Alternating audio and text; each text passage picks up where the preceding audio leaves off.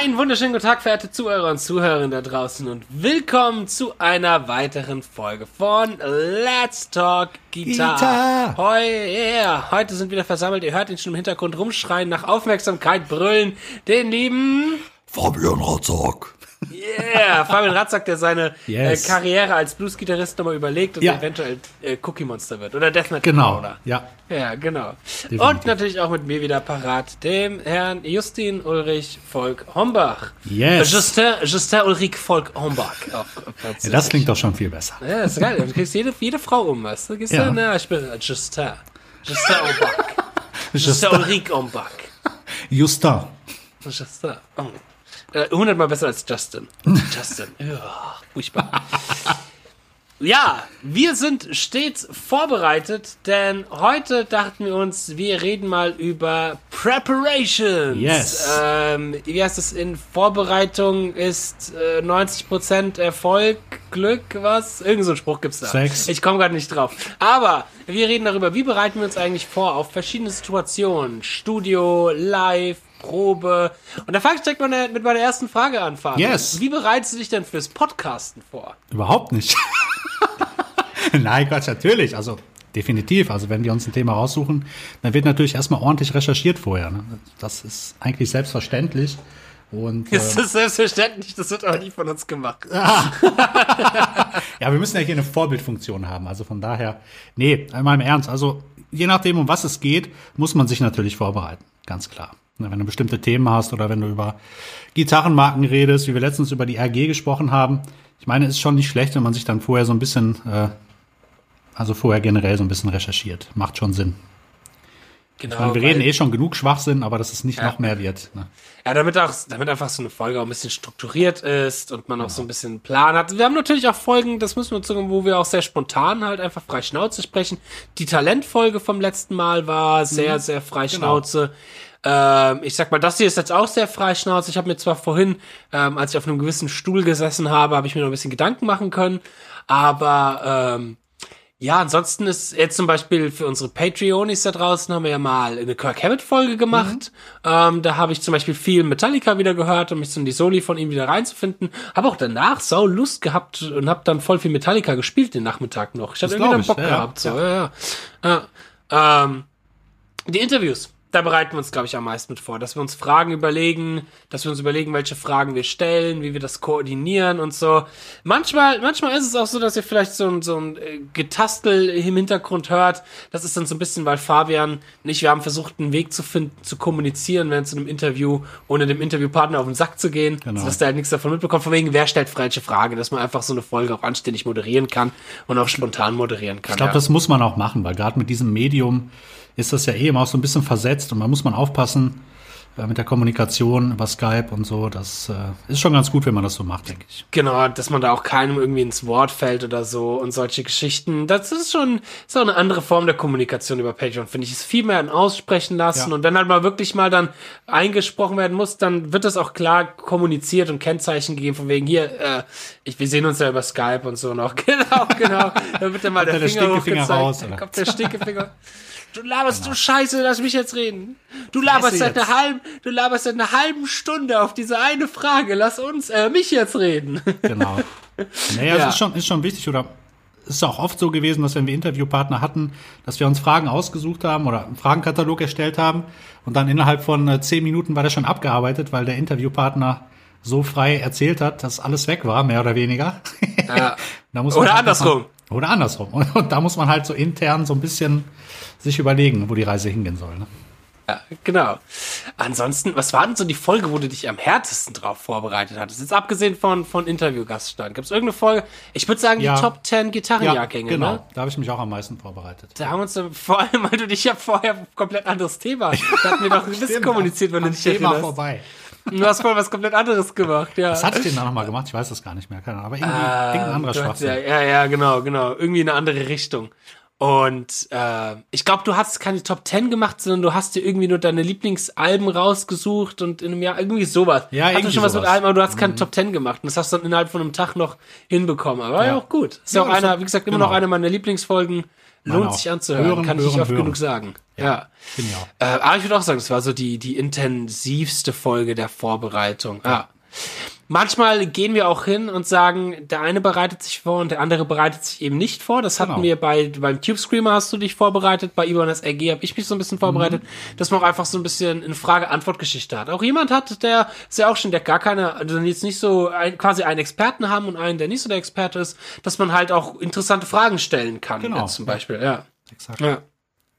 Ja, vorbereiten. Das ist äh, so Vorbereiten. Eine Sache. Sehr wichtig. Es ist, ist mit das Wichtigste. Ich bin gerade, ich, ich kam auf dieses Thema heute Morgen, weil ich gerade in so einer Vorbereitungszeit bin, weil, und jetzt möchte ich, dass alle Menschen bitte, die jetzt diese Folge zu hören, die Finger kreuzen, äh, ich eventuell sogar noch einen Gig dieses Jahr habe am 4. Dezember, der noch nicht, der noch nicht, bis jetzt noch nicht abgesagt worden ist. Ich bin immer noch optimistisch. Ähm, wenn der abgesagt wird, ist das mein erstes Jahr seit 15 Jahren, dass ich keinen Auftritt hätte. Das wäre sehr schade.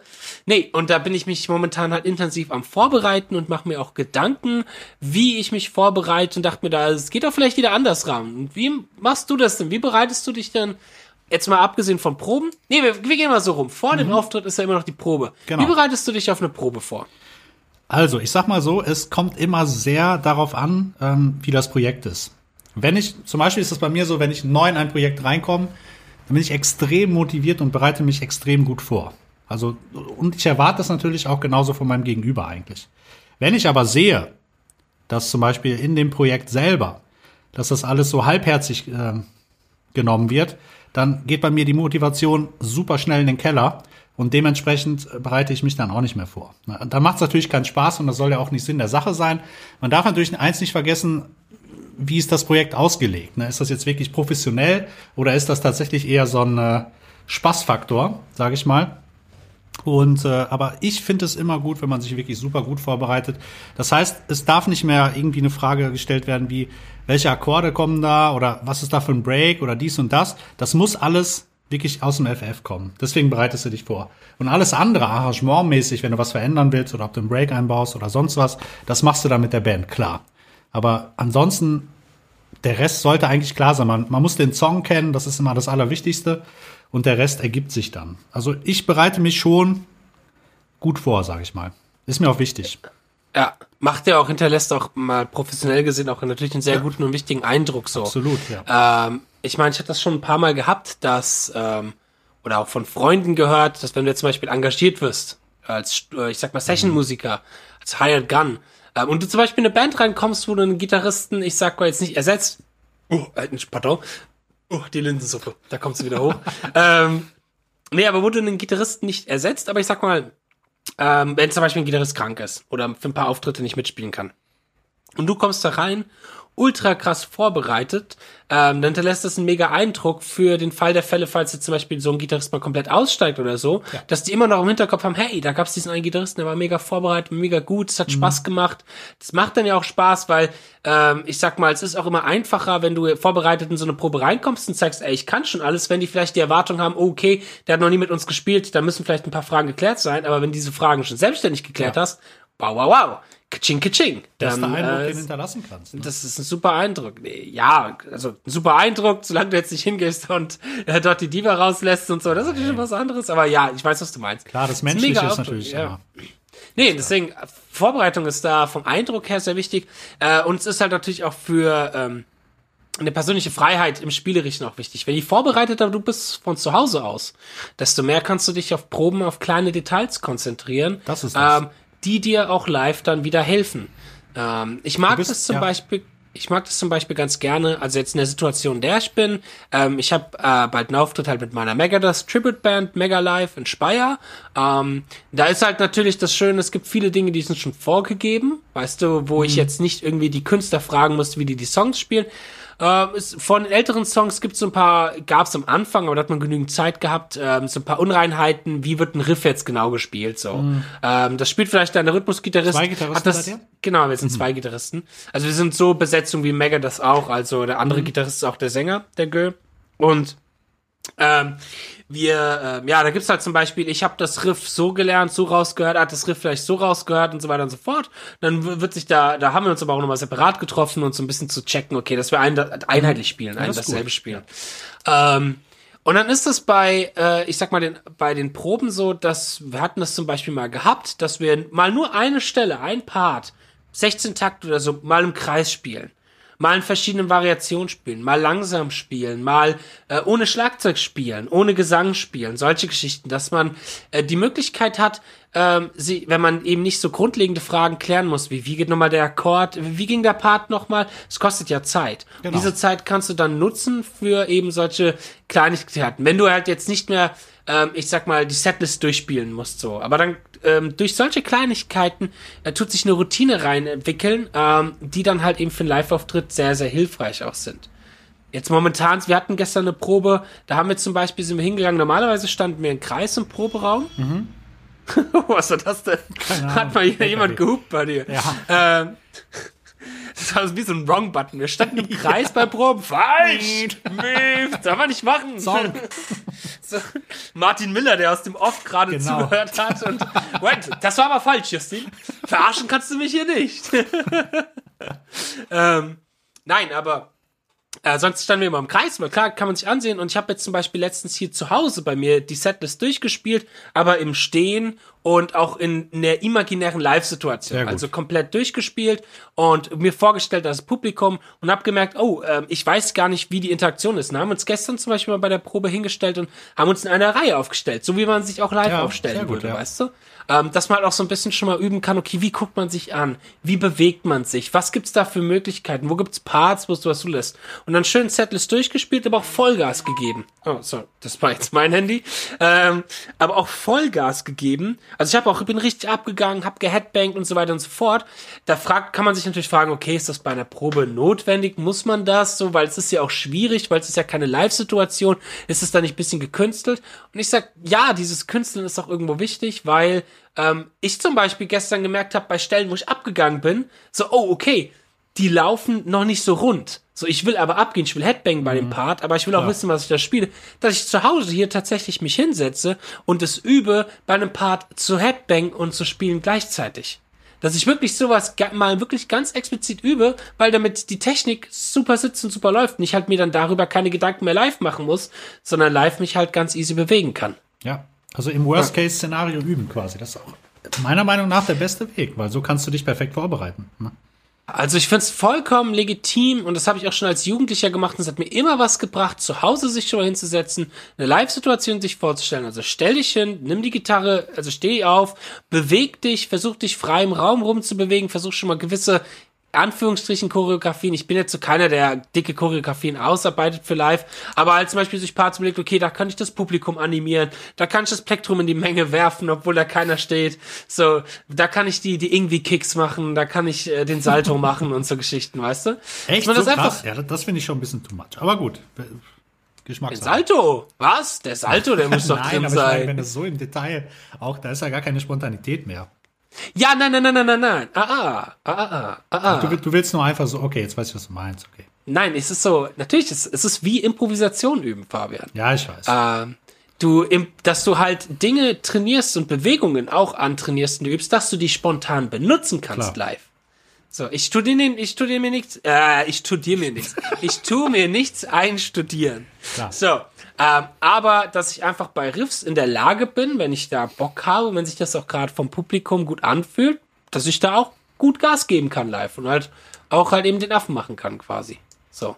Das ist schon. Ja, jetzt hast du ja gerade gesagt, im Stehen spielen. Finde ich zum Beispiel extrem wichtig, weil da haben echt viele auch Probleme. Ne? Viele, die dann auch zum Unterricht kommen, wenn man es mal so vom Unterrichtsperspektive sieht, die dann sagen, ja, zu Hause klappt alles und wenn ich dann im Proberaum stehe, äh, dann klappt das nicht. Ne?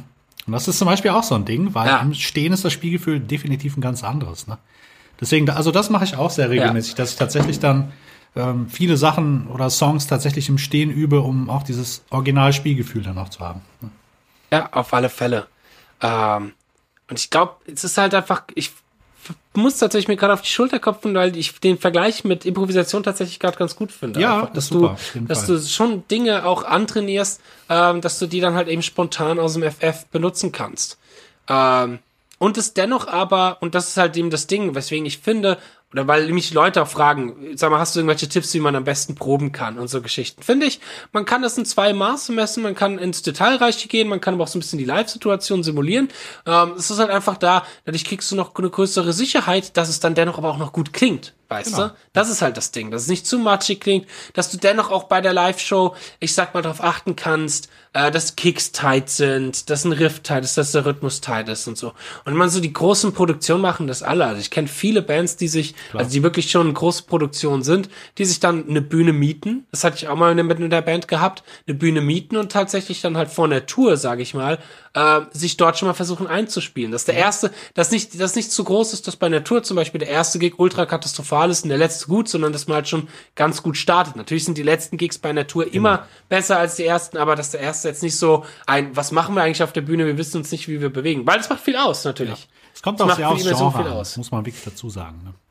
Das ist natürlich klar. Im Jazz würdest du jetzt nicht genau. so eine Choreo einstudieren oder so. Das ist klar. Da, da, Aber da, da ist es auch der Fall, dass die ersten Gigs meistens hm, eher so ein bisschen unrund sind, ne, wenn man auf Tour geht, auch bei den großen. Klar, klar. Also nicht performance-technisch, aber spielerisch, ja, musikalisch genau. auf alle ja, Fälle. genau, genau, genau, genau, genau, genau. Und äh, im Rock-Pop-Bereich oder so, oder wo halt eben mehr Performance gemacht wird, ist halt auch die Performance manchmal dann. Das sieht man dann ganz gut, äh, ob sich Leute vorbereitet haben oder nicht, wenn man halt sieht, okay, stehen jetzt rum und sehen aus, mhm. als ob sie nicht wirklich wissen, wo sie jetzt hingehen sollen oder was sie machen oder wie die sich zu bewegen haben. So, daran, an sowas merkt man das schon. Ja. ja. Das, das stimmt. Das ist musikalisch, bereite ich mich auch anders auf gewisse Dinge vor. Ähm, jetzt zum Beispiel bei Megalife natürlich, dann check ich, okay, wie gehen die Soli, hab dann auch meinen eigenen Einspruch, dass ich die Soli auch, das ist so meine Challenge jetzt dafür, so originalgetreu nachspielen okay. kann, wie ich, wie es geht. Das mache ich mhm. sonst nicht so sehr, aber da ist mir das wichtig, weil das auch für mich eine coole Herausforderung ist, gerade bei ja. den Marty Friedman Dingern. Ähm, und aber jetzt zum Beispiel, wenn ich für die Fractal Band, die Jazz Fusion Band, in der ich drin bin, äh, da hatten wir, hätten wir jetzt im November auch Auftritte gehabt, die wurden leider abgesagt, mhm. aber äh, da bereite ich mich natürlich anders vor. Da bereite ich mich darauf vor, dass die Themen sicher sind, dass ich weiß, was ich in der Improvisation mache, mhm. dass ich die Freiheit mehr und mehr trainiere. Und dass dort halt, da wird dann in den Proben auch wirklich mehr auf das Zusammenspielen geachtet. Ja, genau. So. Was ja auch ein bisschen komplexer ist, noch auf alle Fälle. So. Ähm, wie machst du das denn, wenn du ein Solo hast, was schwer ist? Das musst du aber live rüberbringen. Ich kann mich mal erinnern, ja. du hast ja mal diese Band Rumors gehabt. Ja, genau, genau. Mehr, da, ne? ja, das ist, ist ein guter, guter Punkt, weil in der Band habe ich zum Beispiel zumindestens für die meiste Zeit mir tatsächlich die Solos immer ausgedacht, also wirklich und festgeschrieben. Und die waren auch geil. Die waren, das wollte ich nämlich gerade sagen. Ich genau. kann mich noch erinnern, wie du mal Videos gepostet hattest genau. davon vor ein paar Jahren von den Soli. Mhm. Irgendwie, ich glaube, du hast mal zusammengeschnitten von ja, den, ja, den genau. Soli aus. Und ich fand die geil mit Tapping und ja, mit genau. so Strings. Fand ich geil. Also war noch technisch anspruchsvoll. So. Ja, und da, das ist halt, wenn es wirklich auskomponiert ist, natürlich immer noch so minimale Freiheiten, aber das Grobe steht. Das war mir immer wichtig, weil ich finde, ah. gerade in so einer Band ist es wichtig, dass so ein Wiedererkennungswert einfach, dass die Leute, wenn die dich live sehen oder hören oder äh, hören, ey cool, das das Solo, so muss es klingen. Das ist klar. Das, das ja. gehört einfach dazu. Und das, das ja. habe ich zum Beispiel auch immer so gemacht, dass ich, ich habe die jetzt nicht mehr so viel geübt, weil ich habe die, als ich die komponiert habe, habe ich die halt tot geübt, wie das halt so ist. Du arrangierst dann, spielst und hinterher. Dann ja. haben wir viel geprobt. Aber ich habe dann schon gemerkt, wenn du die Sachen länger nicht spielst, du musst dann einfach wieder, ähm, du musst die Sachen dann auch üben und spielen vor allem. Klar. Finde ich ist auch ein genau, ja, nee, sorry, ganz wichtig ja? noch, mhm. ganz mhm. wichtig noch, ähm, ich versuche dann halt immer viel mehr noch auf die Details einzugehen. Ne? Weil die, die Noten sind klar, aber die Art, wie du phrasierst, wie du sie anspielst, wie du den Ton erzeugst, das sind zum Beispiel Dinge, über, um die mache ich mir dann mehr Gedanken, wenn ich das spiele. Ne? Ja. Es ist auch ein Unterschied tatsächlich, ob man eigengeschriebene Soli spielt oder ob man gecoverte Soli Absolut. spielt. Ja, ja. Das merke ich jetzt gerade richtig, richtig hart. Das Was ich. ich was ich am struggeln bin mit Marty Friedman. Das nicht weil der technisch, nicht weil er technisch, oh, Entschuldige, der Mate-Tee, ähm, nicht weil er technisch sehr schwierig, also schon schwierig, aber ja. er ist von den Fingersätzen und von äh, den Art und Weisen, wie er spielt, relativ relativ weit weg von der Schule aus der ich komme. So. Mhm. ähm, gerade so was so gewisse Läufe angeht. Das sind so ganz weirde Fingersätze und ganz weirde Shapings teilweise. Und wenn ich ein Solo schreibe, du sagst, dann, das, dann schreibe ich ja auch oft Dinge, die auch so ein bisschen halt eben aus mir rauskommen, Genau. die auch schon gewohnter für mich sind, die halt einfach intuitiver für mich schon funktionieren. Natürlich, wenn man auch die Zeit hat, was zu komponieren und zu überlegen, dann kommt man vielleicht auch auf neue Ideen, aber man ist irgendwie schneller drin, weil man hat es selber geschrieben. Ähm, aber wenn ich jetzt zum Beispiel so ein Friedman, da gibt es zum Beispiel bei, bei dem Song Holy Wars, gibt es so einen Flamenco-Teil, so einen kleinen. Ja. Obwohl der, obwohl der nicht so wirklich, er ist so Marty Friedman Flamenco, so eine Ja. Clean-Gitarre, die so frühig dominantmäßig was spielt. Ja. Äh, ich muss mich da vor dem Auftritt nochmal hinsetzen und das richtig, richtig üben, weil ich. ich. diesen Scheißteil, der ist nicht schwer. Aber diese fucking Fingersätze, es ist, es, es bringt mich jedes Mal aus und es klingt, das ist so ein, es ist ein Teil, da spiele nur ich alleine. Nur diese Okay. Melodie. Und du hörst halt ultra hart, wenn das irgendwie am Rumpeln und am Stolpern ist. So, wenn das noch nicht richtig flüssig drin ist, das hörst du direkt, weil du halt eben auch keine Begleitband im Hintergrund hast. Klar. Das ist so ein ganz kleiner Solospot. Und der ist, der ist böse. Aber ich mache das folgendermaßen Genau, wir machen weil ich mal so ein bisschen erzählen wollte, wie ich da rangehe. Ähm, und den Trick habe ich zum Beispiel auch von Kiko Lorero, der ja auch mittlerweile Gitarrist von Megadeth ist, der ja die, durch dieselbe Scheiße durch musste wie ich. Ja, quasi. allerdings. So, ähm, und das war nämlich auch damit, der hat es nämlich von einem Lick von Hangar 18 erzählt, wo ich auch lange Zeit im Struggle war. Und zwar ist das so ein Dominant 7 Arpeggio als Einstieg in das Solo. Mhm. Und ich versuche mir diese einzelnen Passagen, wo ich merke, oh, okay, die sind nicht gewohnt, also es ist, die Mhm. sind seltsam für mich. Ähm, dann ich nehme die raus und versuche die zu was eigenem zu machen, dass die intuitiver werden. gut, ja. Zum Beispiel, dass ich mir so ein, so ein Lick rausnehme, Dominant 7 Arpeggio, und das versuche ab sofort, wenn ich improvisiere und irgendwo kommt ein Dominant 7 Akkord, Ja. und wenn ich das übe, dass ich das Lick anse- anwenden kann, dass dieses gut. Lick total intuitiv wird, dass ich das in anderen Tonleitern anwenden kann, dass ich das mehr und mehr verstehe, dass ich nicht mehr drüber nachdenken muss, wenn dieses Lick dann kommt, weil das, das drüber nachdenken, das macht viel kaputt. Ja. Dieser Moment, oh, gleich kommt das Lick, scheiße, wie war das nochmal? Und dann hast du den Blackout, dann weißt Ganz nicht mehr, welchen Bund du sein musst und dann, das Ganze. So ging es mir gestern auf der Probe. Ich hatte gestern so eine Probe, ich war sehr verspannt irgendwie. Okay, wir waren Mhm. nicht aufgewärmt, wir haben direkt losgelegt, direkt die komplette Setlist gespielt. Und wir spielen Hangar 18 als ersten Song. Das ist halt auch mit der schwierigste direkt als erstes. Mhm. Aber ich war mega verspannt und da habe ich das auch gemerkt. Oh, ich muss gerade zu viel nachdenken über das, was ich hier tue. Und dann kommt so ein Blackout-Moment und du weißt gar nicht mehr, was ja, du tun sollst. Wenn du dich so. dann reinsteigerst, ist es sowieso vorbei. Ne? Das ist, Ja. Was würdest du denn, lassen. was, würd, was würdest du denn als Pädagoge sagen, wenn jetzt Schüler zu dir ankommen und sagt, ey, ich bin bei Proben immer verspannt, immer irgendwie tun sich meine Hände zusammenziehen, was kann ich denn dagegen mal machen? Wie kann ich denn mal entspannter werden? Was würdest du denn da sagen? Geh auf die Baustelle und schlepp Steine. Nein, Quatsch. Nein, natürlich Ich, nicht. da, ich dachte, jetzt wird eine, eine, eine mehr äh, Ü18-Antwort kommen, aber Nein, nein, nein. Das könnte man natürlich auch machen. Nee, also was ich, ich habe da folgenden Gedankengang. Wenn ich merke, dass es überhaupt nicht läuft, dann versuche ich so eine Art, ähm, ist mir alles scheißegal, Mentalität. In meinem Kopf mir klar zu machen. Ja. So nach dem Motto, ey Ja. komm, wenn die Mittelfinger hoch und durch. Genau, wenn, wenn die Probe heute nicht gut ist, so what, scheißegal. Es ist nur Musik, wenn du es so willst, ja. Es bedeutet uns zwar Ja. mit das meiste, aber trotzdem ist es in dem Fall easy bleiben, einfach spielen. Und ich glaube, dann wird man automatisch locker. Das hat was mit dem Kopf zu tun. Wenn du mit der Einstellung rangehst, es ist alles easy. Ich mache das auch beim Üben. Wenn ich merke, irgendwas ist äh, schwer oder schnell und ich verspanne dann, dann versuche ich einfach locker zu bleiben oder mich irgendwie nicht mehr einen runterzuholen, aber mich runterzuholen. und einfach vorher, was, was zum Beispiel gut funktioniert, ist vorher irgendwas spielen, was super simpel ist. Und dann einfach versuchen, das, was du gerade übst, rauszuhauen. Das Ja. mache ich zum Beispiel ganz Ja, gerne. Und meistens klappt es guter Tipp. wenn der Kopf frei ist. Wie würdest du das? Wie würdest du das machen? Also, wenn ich das bei einer Probe wie jetzt zum Beispiel gestern merke, ähm, ist das für mich ein Zeichen, okay, ich muss nochmal an die einzelnen Stellen ran und muss die mir nochmal eben intuitiver machen, sodass ich halt eben nicht mehr drüber nachdenken muss. Ähm, man muss auch dazu sagen, wir hatten gestern eine Probe, ich habe danach davor ähm, die Setlist ein, zweimal durchgespielt, aber mich nicht mehr explizit an die einzelnen Passagen rangesetzt. Das weiß ich jetzt für die nächste Probe und für den Auftritt, dann muss ich dann nochmal an die einzelnen Passagen ran und dann weiß ich, läuft es auch immer ein bisschen besser. Das ist so ein Problem, was ich habe, das fällt mir jetzt dort viel, viel, also sehr, sehr schnell auf. Ich lerne zum Beispiel so ein Solo relativ schnell.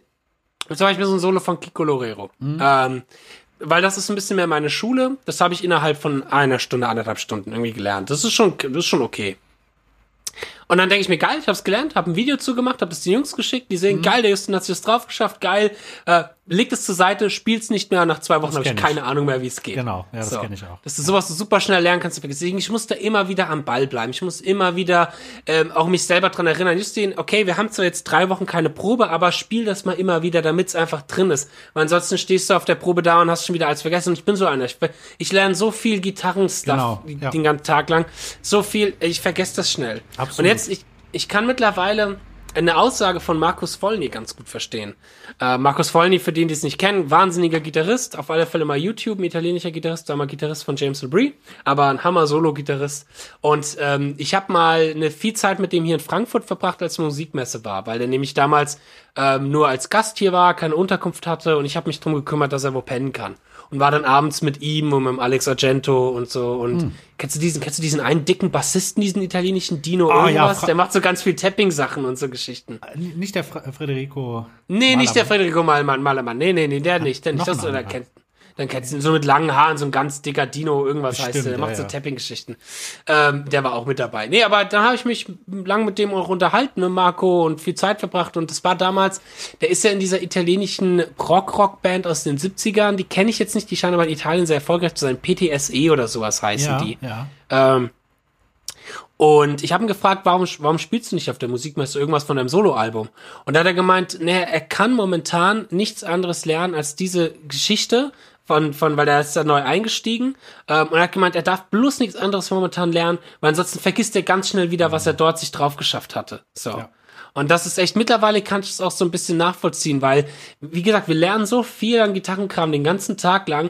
Ähm, dann lerne ich einen Abend lang Solo. Wenn ich es dann nicht nochmal irgendwie wiederhole vor der nächsten Probe, vergesse ich es auch wieder. Dann weißt du nicht mehr, wie es geht. So. Absolut. Das, das kenne ich aber auch ganz oft, wenn ich irgendwelche Sachen mal gecovert habe oder so. Ich habe die dann einmal richtig geübt, aufgenommen, gespielt, gefilmt und danach nie wieder gespielt. Das heißt, Ja, das ist, ist beim Film eh so. Ja, genau. Ja, das kenne ich und so dann, gut. Wenn ich mich jetzt dran setzen würde, würde ich sagen, verdammte Scheiße. Was aber gut funktioniert, ich habe das tatsächlich mal, ich weiß gar nicht, bei Under the Glass Moon oder so, habe ich so ein paar Mal auch gefilmt und aufgenommen. Aber jedes Mal, wenn du dich neu ransetzt, kommst du natürlich schneller voran. Aber Ja, trotzdem fängst du wieder bei, bei fast null an. Das ist krass. Ja, aber Under the Glass Moon stimmt, hatte ich auch letztens mal Mhm. eher gefilmt. Da habe ich auch deutlich schneller war ich dann drin, weil ich das halt vor einem Jahr schon mal irgendwie gelernt genau. hatte und da vor einem Jahr auch schon mal irgendwie. Klar, so gewisse Bewegungsmuster, wenn man den auch mal geübt hat und so, die vergehen ja nicht so schnell. Es ist ja wie Fahrradfahren, sagt man Genau. ja so gerne. Wobei, ich war vor ein paar Jahren in Holland mal Fahrradfahren und du kannst Fahrradfahren schon vergessen, so oft wie ich auf die Schnauze geflogen bin. Hast du vorher hier schön. ja, ja, genau. Ah, nee, wird ja nicht nee. verkauft. Ähm, ja, und deswegen, das ist interessant, wie das halt eben so ist, wenn du auch Dinge covern musst und was da alles noch so dahinter steckt. Und ich werde das jetzt so machen. Ich habe mir zum Beispiel einen Übungsplan jetzt kreiert für die Mega-Live-Geschichte vor dem Auftritt, so richtig strukturiert, mit was ich wann woran setze und werde das auch, was ich auch jetzt mal machen werde, das habe ich schon mal ein bisschen gemacht, das fand ich ganz cool, ist einen Song durchspielen, ähm, mich dabei aufnehmen, aber nur meine Gitarre dabei aufnehmen. So dass ich halt auch im Stehen spielen auch dazu abgehen, aber dass ich danach auch nochmal ganz genau hören kann und auch wirklich ganz kritisch sein kann. Ich finde, das ist so ein Moment, wo man auch durchaus mal ein bisschen überkritisch sein kann. So, Klar. welcher Part klingt gut? Weil hier zu Hause können wir ultrakritisch sein. Bei einem Live-Auftritt würde ich danach nicht so hingehen und das, das ist, weil live ist live. Aber zu Hause hast du die Möglichkeit, sehr kritisch zu sein und da würde ich, bin ich auch kritisch mit mir selber und guck auch ganz genau, auf mir und selbst auf die Finger dann, ja. Wenn du davon 80% dann einbehältst, hast du live einen Mega-Gig. Auf alle Fälle. Ne? Eh, Darum eh. geht's. Ja, Proben, Übrigens super Idee, genau, auch für, für die Leute, die das üben, im Stehen und auch, und wirklich filmen auch. Film dich selber, hör dir, die- hör das, hörst dir in Ruhe hinterher an, vielleicht noch nach ein, zwei Tagen, und dann kannst du auch deinen Fortschritt ganz gut äh, feststellen. Ne? Oh ja, da habe ich auch noch eine super Idee, weil sich Ja? aufnehmen, dazu aufnehmen, ist ja immer äh, eine gute, gute Möglichkeit, um sich doch so ein bisschen zu verbessern oder auch so ein bisschen halt eben ähm, mal anzuhören, wie man eigentlich spielt. Mhm. Weil man, man hört immer anders, wenn du selber übst, weil dann fallen dir nämlich gewisse Dinge ja nicht auf. Oh, siehst du dann schon wieder der Honk, weil das falsch war, oder wie? Der Martin ist hier um, um die Ecke gefahren gerade. Schon wieder falsches Ziel. ähm, nee, weil äh, eine Sache, die ich damals in der Uni gelernt habe, ähm, in, bei mir in der Uni musste ich fürs Abschlusskonzert musste ich äh, ein Solostück spielen, das heißt ein Stück alleine. Das habe ich arrangiert. Da habe ich Autumn Leaves genommen, äh, weil ich dieses Stück hasse und mir gesagt habe, Justin, du hast, ja, ja, ich, ich finde Autumn Leaves furchtbar. Echt? Und ich habe mir Okay. dann, äh, dann aber gesagt, Justin, jetzt machst du Autumn Leaves mal so, wie es dir gefallen würde. und habe daraus so Ted Green Ambient zuerst gemacht Ja. und dann habe ich aber so ein Barockding draus gemacht, weißt du, was ganz klassisches. Ähm, und ich bin halt kein guter Klassikspieler, kein guter Fingerstyle-Spieler. Das heißt, das war voll die Challenge für mich. Ähm, und ich habe das so geübt, dass ich zum Beispiel abends, ich habe morgens das Stück geübt, habe mich abends aber nochmal hingehockt und habe es mal aufgenommen, zur Seite gepackt und am nächsten Morgen vor meiner Übungssession nochmal angehört. Dass du auch mit nochmal frischen Ohren nach einer Nacht pennen nochmal da rangehen kannst und dir das auch nochmal anhören kannst und durchgehen kannst und so Geschichten. Einfach, dass du mit frischen Ohren nochmal Genau. irgendwie mit dabei bist. Das finde ich ist da äh, sehr, sehr hilfreich und sehr, sehr wichtig. Und dann, das hat auch live funktioniert, das hat auch den Leuten gefallen. So. Und ähm, ich finde, was auch wichtig ist, äh, das übt man zu Hause nicht so, aber das kann man bei Proben ganz gut üben, ist nämlich der Fall der Fälle, was passiert, wenn du mal irgendwie eine Kacke haust. Wenn du mal daneben haust, wenn du dich verspielst. Ich bin auch bei dem Ortemis-Ding dann mal rausgeflogen, aber es hat keiner gemerkt, weil ich vorher, gerade dort war das eine seltsame Situation, weil du spielst halt alleine. Du hast sonst mit Band gespielt, aber dann bist du jetzt auf einmal alleine. Und wir haben bei den Proben, und das fand ich sehr gut von meiner Band, die haben gesagt, so Justin, jetzt würde im Setlist dein Solostück kommen. Und ich so, ja, das muss ich noch machen, Ja. ich mach das noch. Ja, ja. So, nein, nein, das spielst du jetzt, ganz Genau. egal auf welchem Level das ist, so. Dass du da auch schon mal diese Situation erlebst, dir schauen gerade Leute zu. Ähm, das finde ich ist halt, und das kann man aber auch bei, bei kompletten Songs mit Bands und so Proben, äh, oder dass einfach mal guckt, okay, wenn wir uns daneben hauen, dann nicht abbrechen. Ich weiß, wir sind in der Probe, da ist man halt eher mal geneigt dazu zu sagen, ah, okay, nee, komm, wir starten ab da und dann nochmal neu, weil man es machen kann.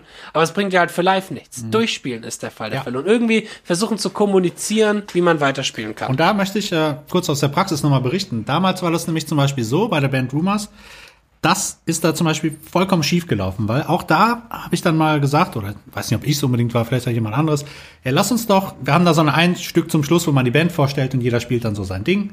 Und dann habe ich gesagt, ey, lass uns das doch bitte üben. Es soll zwar spontan sein, aber wir müssen auch einfach mal gucken, wie spielen wir dann zusammen, wer macht was, ja. Und ja, nee, ich gucke dann live ach, ich fühle mich jetzt nicht so, was soll ich jetzt spielen?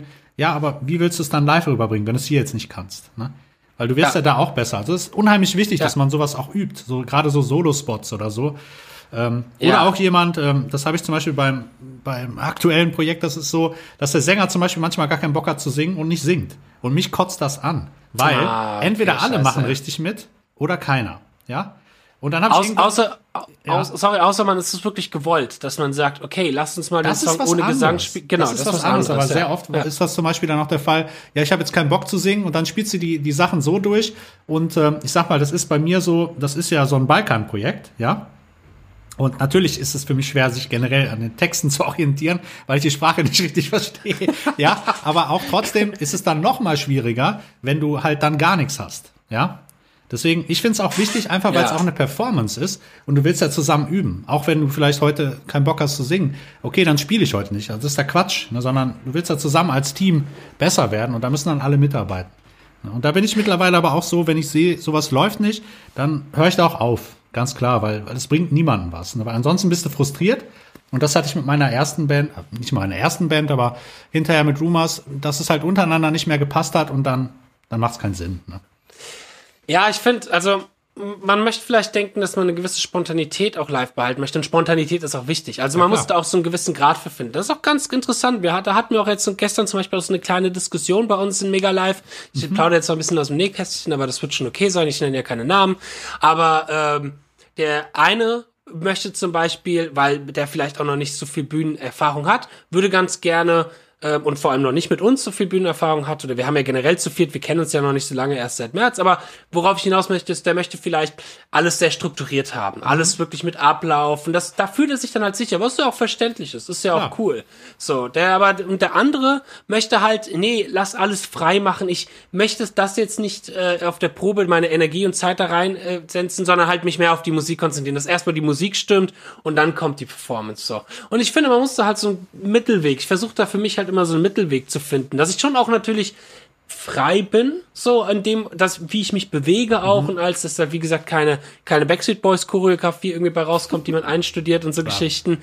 Ähm, das, ich, natürlich gucke ich bei Proben manchmal so, wo gibt es zum Beispiel Momente, wo man mal Plätze tauschen kann oder einfach, wo, wo bieten sich Möglichkeiten, ob man die dann nutzt, ist wieder eine andere, aber dass man halt auch Möglichkeiten sieht und erkennt ähm, ähm, und Äh, worauf wollte ich hinaus? nee. Aber auf der anderen Seite ähm, ist alles, was du, ich sag mal, probst, was definitiv drin vorkommt, ähm, das tut sich ja auch, ich sag mal, festigen in dir drin. Und ähm, wenn man sagt, dass man am Ende von einer Tour zum Beispiel eben besser spielt, weil alles gefestigt ist, weil man vieles schon durchgemacht hat und man kennt, weil man die Live-Situation kennt. Warum kann man dem nicht ein bisschen vorgreifen in der Probe zum Beispiel? Äh, dass man dort halt auch schon gewisse Sachen äh, macht. Wir hatten das zum Beispiel so mit eben genau Ansagen zwischen den Songs. So, da war auch erstmal die Diskussion, wollen wir das in die Proben mit reinbringen? Sondern hieß, ja, die eine Seite hat gesagt, naja, ich, man soll das spontan machen oder vielleicht auch die Person, die das macht, wird es ganz gern spontan halten, weil das kann man nicht so aus dem FF machen, das wirkt sehr gekünstelt.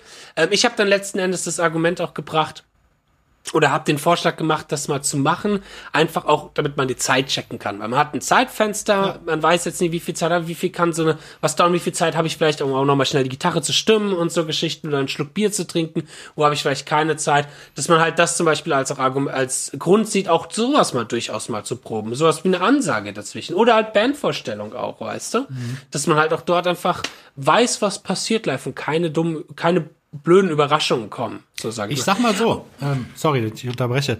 Ich würde das gut. vielleicht als Band so probieren, wenn es live funktioniert.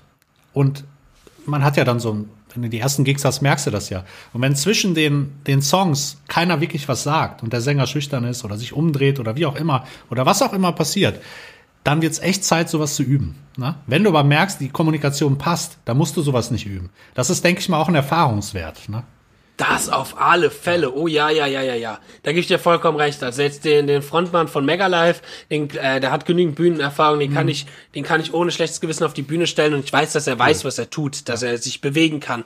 Ähm, wenn das jetzt zum Beispiel der Frontmann von der Fractal Band, mhm der liebe Kai, der Bassist, äh, wahnsinniger Bassist, geiler Songwriter, äh, aber war halt sonst immer Bassist auch auf der Bühne hm. und war halt nie so wirklich im mega Vordergrund und hat auch nie viel sprechen müssen. Jetzt ist er aber der Kopf von der Band, wo sein Name drauf steht, weil die Band heißt ja Kai Rüffers genau, Fractal ja. Band, so, dass wir damals auch gesagt haben, ja Kai, du solltest auch die Ansagen machen, ähm, weil ich, ich gab mal einen Auftritt, habe ich die auch so, glaube ich, so ein bisschen gemacht, weil ich kann das auch ganz gut. Hm ich habe da kein Problem mit frei zu reden. Frei zu reden war jetzt noch nie so das größte Problem für mich. Aber er wusste auch erstmal nicht, wie er das machen soll. Da habe ich auch gemacht, das ist wie improvisieren. So, lass, schreib dir einen Text ruhig vorher weg. Ist nicht schlimm, sich genau. vorher mal einen Text zu schreiben und sowas dann auch zu üben, weißt du? Und dann kann man ja, wenn man merkt, okay, ich meine, dadurch kommt ja freies Reden. Es ist ja wie mit Spielen auch. Du, genau. du, du lernst erstmal was Festes und dann kannst du dich mehr und mehr und mehr davon wegbewegen. Das ist ja vollkommen, das, das ist halt irgendwie so paradox, weil als genial ausgebildeter Jazzmusiker, wenn du ihn gefragt hättest, wie improvisiert man eigentlich, dann hätte dir genau das wahrscheinlich sagen können oder genau die Methoden sagen können auf dem Bass. Aber selber, wenn es dann um sowas wie Sprechen ja, oder so geht, krass, ja. obwohl es dieselben Methoden letzten Endes eigentlich sind. Eigentlich schon. So. Ja. Ja, oder genau, improvisieren ist freies Sprechen und so wie du improvisieren übst, kannst du halt auch freies Sprechen üben, klar, ja. Ja, ja aber ich glaube, das, das will man dann nicht so sehen, oder? So eine Blockade, so eine ja, man, man mag vielleicht nicht diese, diese, ähm, ich sag mal, Verbindung sehen zwischen mhm. Live-Performance und Musik machen. Aber äh, Musik machen ist ja auch eine Form der Performance und, äh, und vor allem des Freiseins, des Freiseins da drin und dass da Verknüpfungen gibt zwischen dem Live-Performen und letzten Endes dem Musikmachen. So, dass es da sehr große Verknüpfungen durchaus gibt. Thema ja. vorbereiten, habe ich eine Frage an dich. Glaubst du, dass es sowas gibt wie, es gibt ja zum Beispiel viele Bands oder Musiker, die dann sagen, ja, das haben wir dann tot geprobt, deswegen klingt das nicht mehr, weil wir es so oft gespielt haben. Was meinst du dazu? Jein. Ähm, ich glaube nicht, dass das was damit, also ja, ich, ich kenne die Situation. Ich glaube, das hat aber nichts damit zu tun, ähm, dass man, ähm, dass man den Song zu gut spielt, sondern ich glaube, es hat was damit zu tun, dass man selber genervt ist von dem Song. Ich glaube, das, das kenne ich unter, mhm. oder kann ich, würde ich für mich definieren als tot geprobt, weil das hatte ich durchaus bei Songs. Mhm. Also wir hatten mal, wir hatten mal einen Song gehabt in der Rockband, in der ich gespielt habe, den haben wir auch als Single rausgebracht. Der war auch sehr relativ erfolgreich. War eine Coverversion von Heute hier, morgen dort. Er mhm. heißt der Song. Ist eigentlich so, so ein Singer-Songwriter-Akustik-Song. Wir haben jetzt eine Punk-Rock-Nummer draus gemacht. Ähm, war mit so die erfolgreichste Single, die diese Gruppe hatte, bei jedem Auftritt gespielt und so weiter und so fort. Und ich, man hat, wir hatten einfach alle keinen Bock mehr, ja. den zu spielen. So, das ist so das. Ähm, und ich sag mal, wenn du jahrelang einen Song immer wieder spielst ja, und spielst und spielst und spielst, dann hast du ihn tot gespielt, letzten Endes. Tot geprobt, tot Aber gespielt. Weißt das ist für mich dann so dasselbe wäre? quasi. Meine ja. Idee wäre, warum machst du nicht zum Beispiel aus dem Vierviertel einfach einen Dreiviertel-Song? Oder sowas, dass du damit einfach ein bisschen spielst. Auch wenn es vielleicht Ja. schwerfällt, aber dann hast du wieder eine neue Motivation vielleicht auch, ne? Ja, das stimmt. Das ist, ist nicht, also ist nicht, muss man halt auf zweierlei äh, Seiten betrachten. Wenn, äh, man muss das zum Beispiel so sehen, wenn jetzt ein Publikum zum Beispiel erwartet, dass du den Song spielst, Wenn du Metallica bist und musst Enter Sandman spielen, dann musst du den so spielen, wie der ist. ist schon dann klar. musst du den also spielen. Vor allem, weil du halt immer auch von ausgehen musst, ähm, dass du mehr Leute im Publikum hast, für die das vielleicht eine einmalige Erfahrung Mhm. ist. Du spielst den Song vielleicht jeden Abend. Für dich bringt er nichts, weil diese Genau. eine Person im Publikum, die vielleicht gerade das erste Mal ihre Lieblingsband live hört, die will auch diesen Song haben. So. Ähm, und was ich eher verstehen kann, ist, ich sag mal, wenn du jetzt zum Beispiel zwei, drei Hitsingle hast, wie zum Beispiel Metallica, Mhm. ähm, ist ein gutes Beispiel. So, dass du halt den einen Song als Akustikversion zum Beispiel spielst, Genau. so, um ein bisschen abzuwandeln. So, sowas zum Beispiel, ja. Ähm, oder halt irgendwie, oder einen langen Zwischenteil reinbringst, äh, wo man mal vielleicht, äh, das möchte man bei Metallica bitte jetzt nicht wünschen, also wenn Metallica das jetzt hören sollten, macht das bitte nicht, aber wo man improvisieren kann, wo man doch mal ein paar Soli macht und so Geschichten.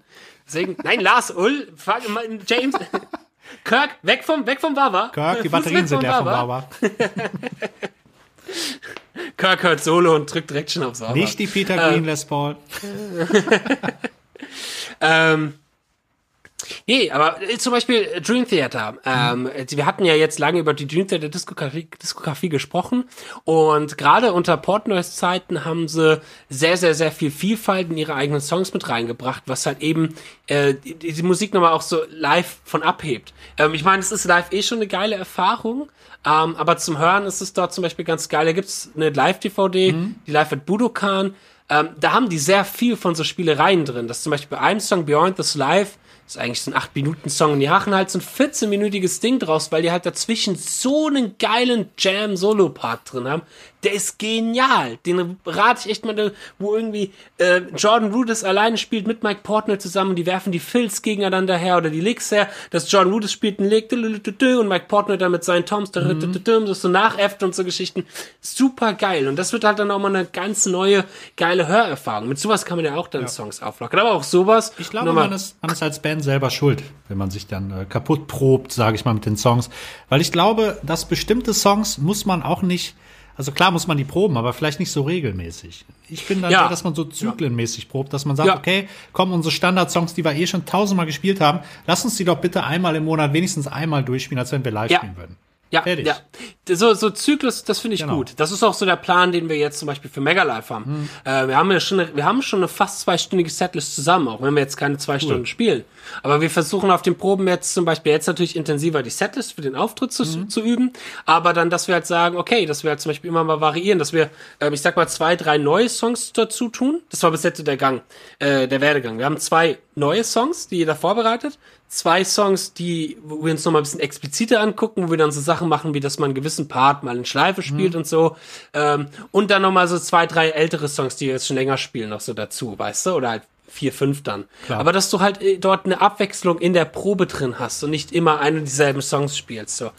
Das ist aber nur möglich, wenn man sich halt auch wiederum auch drauf gut vorbereitet. So. Genau, und Thema Vorbereitung, wie macht ihr das denn, wenn ihr probt? Bereitet, sagt ihr wirklich, okay, wir treffen uns, wir proben das, das, das, oder wie, wie geht ihr davor? Würde mich mal so Ja. interessieren. Ah, okay. Ja, ja, ja, ja. Das machen wir so. Also wir hatten jetzt, wie gesagt, vor, vor den Probezyklus für den Live-Auftritt, ich meine, wir können uns auch nicht so oft treffen. Wir treffen uns immer so einen zwei- bis dreiwöchigen Rhythmus, weil der Bassist kommt aus Köln, der Gö, der Sänger. Köln? Äh, ja, ja, der kommt aus. Ja, ja. Ach du Scheiße. Verbotene Stadt. Ach je, Düsseldorfer, ey. ähm, nein, ähm, und der, der Gö, der Sänger und Gitarrist, der kommt da unten aus äh, Speyer halt eben aus der Ecke und der Schlagzeuger nicht, wir kommen aus dem Frankfurter Raum. Und wir proben beim Jens beim Schlagzeuger. So, und das heißt, äh, wir können uns eh nur alle zwei bis drei Wochen treffen. Und wie gesagt, es war bis jetzt immer der Fall. Okay, zwei neue Songs, die wir auf so einer Liste haben, wo wir vorher ausgesucht haben, welche neuen dazukommen. Zwei Songs, die wir uns genauer anschauen. Also es das heißt auch nicht, dass diese zwei neuen Songs dann perfekt schon sitzen müssen. Natürlich nicht. Das ist, der kann dann natürlich sein, dass ich das Solo noch nicht 100% mhm. genauso spiele wie der Gitarrist oder dass das alle oder dass das schon super textsicher ist vom Gö oder so. Aber dass man halt sagen kann, wir können den schon mal zusammen spielen, dass man auch so ein bisschen schon mal erfüllen kann, ist das überhaupt ein Song, der live cool funktioniert oder so. Genau. Ähm, und dann zwei Songs, auf die wir explizit anschauen, wo es halt wirklich heißt, okay, Justin schaut sich das Solo genau an, der Text steht vom Gö und dann eben so die Reserve-Songs, die wir noch haben. Die, mhm. die machen wir relativ frei, die Reserve-Songs, so.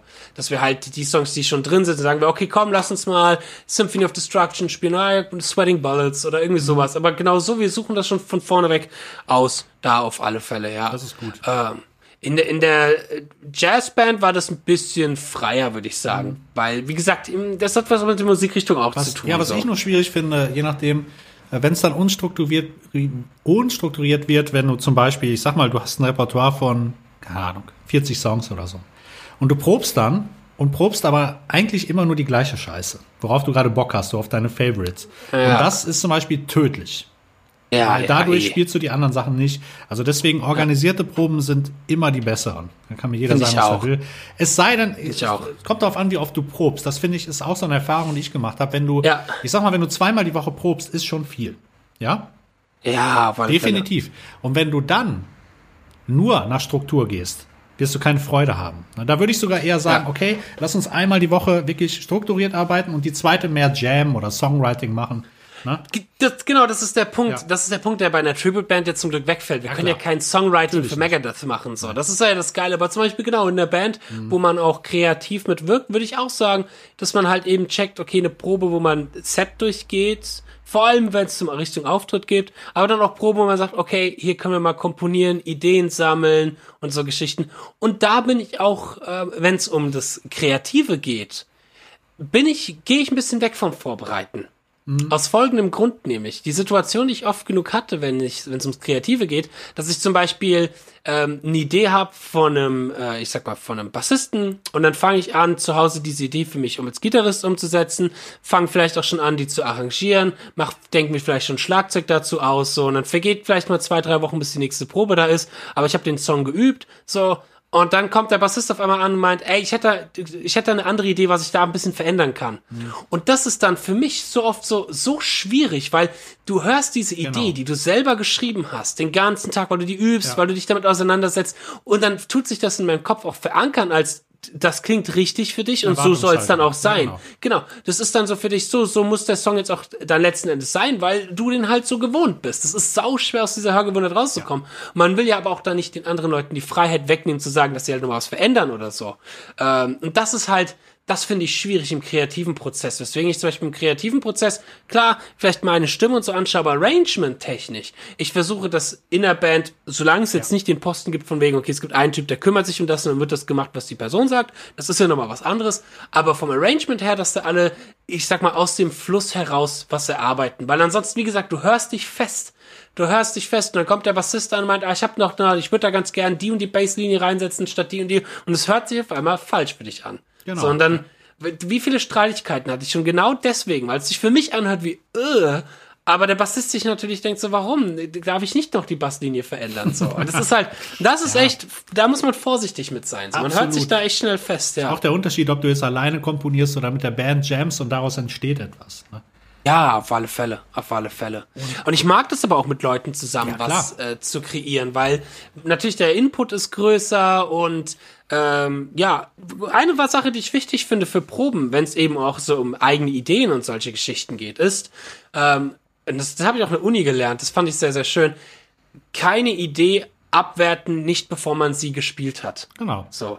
Also wenn jemand eine Idee hat und man denkt sich, nee, das kann nicht funktionieren, nicht im Vornherein sagen, dass es nicht funktionieren kann, sondern es erstmal versuchen, dem ja. die Chance geben, weil es ist ein Unterschied, wie du dir das vorstellst und wie es letzten Endes klingen kann. Und dem einfach die, die Chance geben, dass man das so, ich sag mal, machen kann und dass sich das auch daraus so ein bisschen entwickeln kann. Ja. Das ist auch bei Songs so. Wenn du manchmal so Songs hast oder Ideen, werden dir dann vorgespielt und, hey, lass uns doch den Song spielen und du denkst, boah, nee, ist doch voll scheiße, der Song. Aber dann spielst du den in der Band und dann ist der auf einmal cool, weil du den ja. sowieso anders spielst, alles ja. arrangierst und dann denkst du, ey cool, siehste, hätten wir den jetzt, hätten wir gesagt, wir spielen den nicht, dann wäre der jetzt verloren gegangen. Ja, Ja, und es ist auch gerade gerade im Coverbereich, es ist ein riesiger Unterschied. Mhm. Und ich weiß, dass wir ein paar Zuhörer auch haben, die in Coverbands spielen. Ähm, Schande über euch, spielt mal was eigenes gefällig. Nein, Spaß. Ähm, sorry. Ähm, nein, es ist ein großer Unterschied auch, ähm, ob du einen Song nur hörst oder ob ihn spielst. Weil wie oft hatte ich das, dass ich einen Song total blöd fand, so. Und dann habe ich ihn mal gespielt und auf einmal hat er mir voll Spaß gemacht. und dann gemacht, ja. gefällt, dann, dann mag, dann hörst du ihn doch auf einmal gerne. So. Genau. Deswegen, ja, wenn jemand einen Vorschlag bringt und echt gerne einen Song machen würde, versucht's wenigstens. Aber jetzt können wir es ja sagen, ne? Wir machen ja jetzt eine Amigos, jetzt können wir es ja sagen, offiziell. Wir machen eine Amigos äh, Coverband. Tribute-Band. Ja, klar. Wo wir die Sachen covern und instrumental spielen, ne? Genau. Also, von den Amigos. Jeder, jede, jede Apache-Folge wird gesweept. genau. Und du machst, du machst den Ricky King. Ich mach du machst so die Gesangsmelodie darüber. auf der Gitarre. Geil. äh, ja. Wie, wie, ist denn, wie ist denn der Unterschied zu Live- ähm, und Probenvorbereitung und Studiovorbereitung? Ähm, gehen wir mal zur Studiovorbereitung. Studiovorbereitung finde ich auch sehr wichtig. Ähm, und da kann man geteilter Meinung sein, gerade so was die Songs, also wenn du als Band ins Studio gehst und gerade heutzutage ähm, hast du ja auch nicht unendlich viel Kohle, die Zeit dazu investieren, dann sollten die Songs stehen. Bitte. Ja, auf, Auf alle alle, Fälle. Fälle. Die Arrangements sollten stehen. Die Tonarten sollten klar sein. Natürlich kann man ein bisschen experimentieren, aber ich finde, dass das grobe Fundament und sogar noch ein bisschen mehr äh, muss einfach, das Dach muss drauf sein auf dem Haus. Sonst, Ah sonst ja, gibt das auf alle nichts, Fälle. Ne? Auf alle Fälle. Also im Studio, also was, es kommt natürlich auf die Musikrichtung und auf die Art Auch, und Weise ja. dran. Das kommt auf auch wirklich. Das ist ein großer Unterschied, ob du, ich sag mal, als Band zusammen einspielst im Studio oder ob du einzeln einspielst und so Geschichten. Mm. Und ich finde, da hatte ich mal jetzt in den letzten Jahren nämlich auch beide Situationen mit der Fractal Band, mit der Jazz Fusion Band, klar, hatten wir, wir haben ein Album aufgenommen, das war wirklich alles mit einem Schlag eingespielt. Das war super schwere Erfahrung, weil jeder Fehler ist dann auch erstmal aufgenommen, so. Jede Situation. Und es ist sau, das, der, weißt du, eigentlich ist es cool. Und dein größtes Problem ist dein eigenes Ego. Ähm, das ist echt so dein größtes Problem. Aber, ähm, da muss man auch irgendwo sagen, okay, ist jetzt gut, machen wir fertig. Und letzten Endes finde ich die Platte sehr geil. So. Ähm, aber jetzt zum Beispiel mit EOS, mit der Prog Metal Band, in der ich drin bin, ist das ein komplett anderes Prozedere, weil wir die Songs wirklich komplett aus, äh, ich sag mal, auskomponieren und ausarrangieren vorher. Was uns aber die Möglichkeit gibt, durch dieses Einzeleinspielen dann, also da war dann immer die normale Situation, es fängt an mit Schlagzeuger, der geht irgendwie eine Woche ins Studio, Genau. nimmt auf, dann der Bassist, dann komme ich Aber und dann kommt zusammen der Keyboarder. wahrscheinlich die, die, ähm, die Rough Tracks oder wie habt ihr das gemacht? Nö, nö, nö, wir Ach so. haben, wir haben, äh, ne, Rough Tracks haben wir bei der allerersten Produktion habe ich mal ein bisschen was Rough Track mäßig aufgenommen. Ansonsten, ich mache Klick bereite ich vor, Mhm. äh, Click Track bereite ich vor und dann äh, gebe ich das ins Studio weiter. Malte geht ins Studio und fängt an zu trommeln Okay. so. Und während dem Studio, das ist natürlich dann auch eine, weswegen ich sehr, sehr gerne ins Studio gehe, anstatt alles in Heimarbeit zu machen, ist, weil ein Produzent dir natürlich auch damals sagen kann, ey, das ist ein cooler Part, aber ich glaube, es wäre ganz cool, wenn da noch so eine Clean-Gitarre mit dabei wäre oder so, die irgendwie was spielt, so, so additive Sachen noch hinzufügt. Das finde ich sehr schön, so Additionals, so. Jetzt nicht den Song umstrukturiert oder irgendwie sowas macht, aber so eben so einen Input bringt, so auch so einen klanglichen Input von wegen, ah, okay, hier vielleicht wäre ganz cool, wenn wir irgendwas in den Mitten noch hätten, lass uns da noch eine Gitarre aufnehmen und so. Ähm, aber du hast einen guten Punkt angesprochen, der fürs Studio sehr wichtig ist, äh, und das ist Geld und Zeit. Ja. Ähm, ich habe damals bei der Art, für die allererste EOS-Aufnahme, habe ich das wirklich sehr ernst genommen, weil es war viel Kohle, äh, was leider, leider, leider alles kaputt gegangen ist wegen dem Sänger letzten Endes, weil wir alle krass geil waren und dann ging der Sänger damals ins Studio und da ist uns aufgefallen, scheiße, der kann nicht singen im Studio. Das hast du vor den Proben nicht so wirklich bemerkt. Das war halt, boah, voll die Katastrophe. Aber ähm, ich habe mich ultra hart drauf vorbereitet. Und zwar neun Songs und ich habe mir für jeden Song eine Woche genommen. Neun Wochen vorher Zeit, Krass, okay. jeden Song und dann eine Woche lang nur diesen Song geübt. Aufgenommen, verschiedene Wege aufzunehmen, Step für Step aufzunehmen, aber auch am Stück manche Sachen aufzunehmen und so. Letzten Endes war alles viel entspannter, weil ja klar, im Studio kannst du natürlich auch, hast du halt auch mal die Zeit, ich sag mal, einen Lick äh, entweder 500 Mal zu spielen also nicht, nicht unendlich viel Zeit, aber du hast mehr Zeit, als wenn du live spielen musst. Oder halt zu sagen, jo, okay, das Lick, äh, das Spiel halt mir jetzt nur den einen Part vom Lick und dann spielst du den nächsten Part vom Lick und so, dass du halt basteln kannst, dass du halt zusammenschnibbeln kannst, um relativ schnell auf ein Ergebnis zu kommen. Aber das fand der, fand der Studiobesitzer auch total beeindruckend, weil er gemerkt, weil weil ich habe nämlich dann auch YouTube-Videos dazu gemacht, damals Mhm. war schon ein paar Jährchen her, aber äh, der fand es voll beeindruckend, dass ich mich so ultra krass darauf vorbereitet habe. Und dann war ich auch, oder war ich auch zwei Tage vor Ablauf der Zeit fertig. Ja, siehst du? So. Zeit ist Da war ich schon zwei Tage gespart, vor und, ja. und dann, dann wieder was gespart und so und äh, oder der nächste konnte schon mit anfangen und alles. Oder ich habe mir dann noch zwei Tage schön Urlaub dort gemacht, das ist nämlich in der Eifel gewesen, im sehr schönen Ja, Studio, geil. im Nirgendwo, weißt du. Das war, war geil. Das war auch entspannt, weil du dann auch auf der anderen Ja. Seite auch weißt, ich be- beende gerade noch den Satz, Ja, klar. du weißt halt, weißt halt auch auf der anderen Seite, okay, geil, ich bin nicht im Zeitdruck. Ich kann vielleicht auch noch, wenn mir da die Idee kommt oder wenn ich nur mal reinhöre und mir denke, ah, lass mich noch mal den Part neu aufnehmen, brauche ich das ohne Druck, weißt du, dann ist da kein Druck dahinter. So, das ist halt das Geile, Genau. finde ich auch. Und dein Ohr entwickelt sich auch viel mehr für den Song. Und du kannst viel freier spielen, vor allen Dingen auch. Du hast nicht, ah, Ja. scheiße, jetzt kommt der Part, jetzt muss ich nachdenken, sondern du kannst im Gegenteil eher, ey, cool, ich kann jetzt hier so ein bisschen spontan noch irgendwas reinhauen oder so, weil ich mich total wohlfühle, weil ich nicht mehr nachdenken muss. Genau. Und je weniger du dich ums Grobe nachdenken musst, Genau. desto mehr kannst du dir halt Gedanken machen mit Feinheiten und die macht dann deine Musik wieder. Ah, das ist so das, das i-Tüpfelchen, das, Ja. das Glitter, weißt du, dabei. Genau, So, das ist so, das ist schon sehr, sehr geil. Okay, eine letzte, äh, letzte Vorbereitungsfrage noch. Wie bereitest du dich auf den Unterricht vor?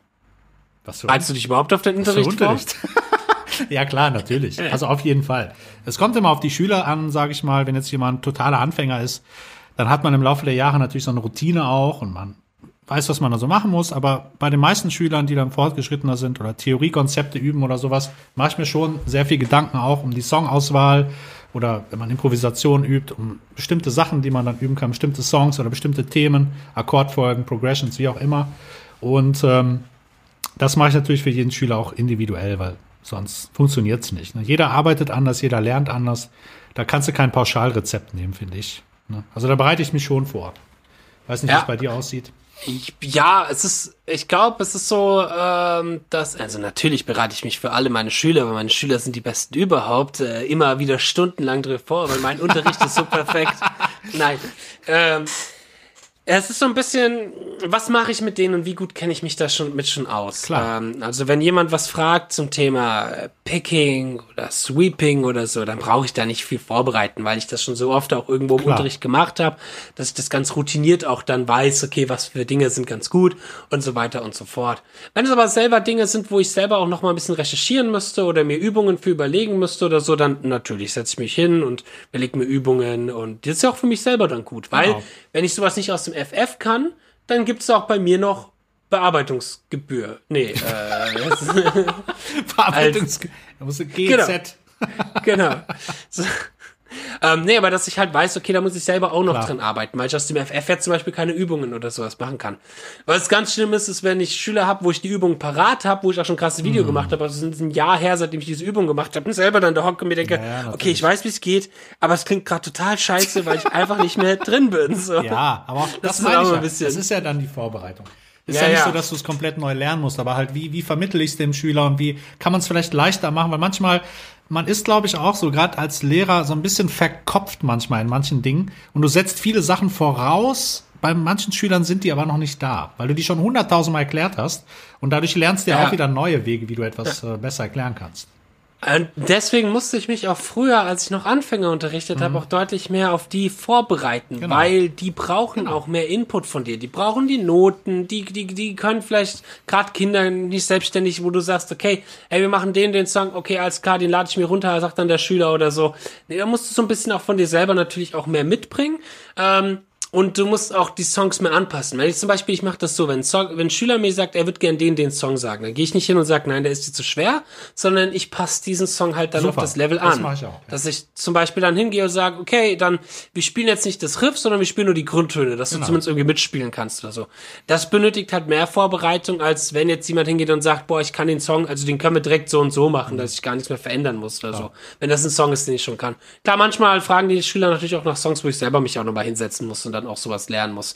Ähm, und in der Schule, wo ich tätig bin, ist das genauso. Also ich mache mit den neunten Klassen mache ich momentan äh, Theorie, angefangen bei äh, den ganz normalen Tonleitern über Intervalle, Akkorde, äh, Kadenzen bis hin zu den Kirchentonleitern, da muss ich nichts mehr vorbereiten. Nein, natürlich Das ist, das ist, das ist, das ist, das zum einen, weil ich das liebe zu machen, weil ich das super gerne mache und äh, ich setze mich da, ich, ich das mache dann halt quasi wie mein Vortrag, aber ich habe auch schon alle Übungen im Kopf.